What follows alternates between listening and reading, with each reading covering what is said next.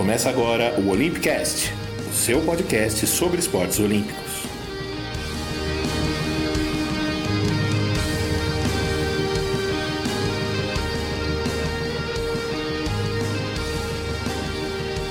Olá, eu sou Fernando Cesarotti e esse é o Olympicast, um podcast criado para falar sobre esportes olímpicos e principalmente sobre os Jogos Olímpicos. E de onde vem a ideia? Né? Bom, eu sou jornalista, tenho 41 anos, quase 20 de formado, e boa parte da minha carreira eu passei trabalhando na editoria de esportes. E, na verdade, desde criança eu era apaixonado por esportes, sabia que queria trabalhar com isso, vi que não tinha capacidade técnica para disputar nenhum esporte e percebi que minha ideia, a minha possibilidade seria contar histórias sobre esportes. Então, ao longo dessa experiência, eu já acompanhei, eu brinco, tenho nove Olimpíadas no currículo, sendo quatro como torcedor e cinco como jornalista.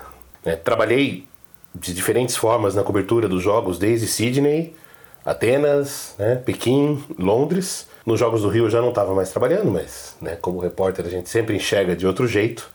Eu já era só professor universitário, que é a minha principal atividade hoje.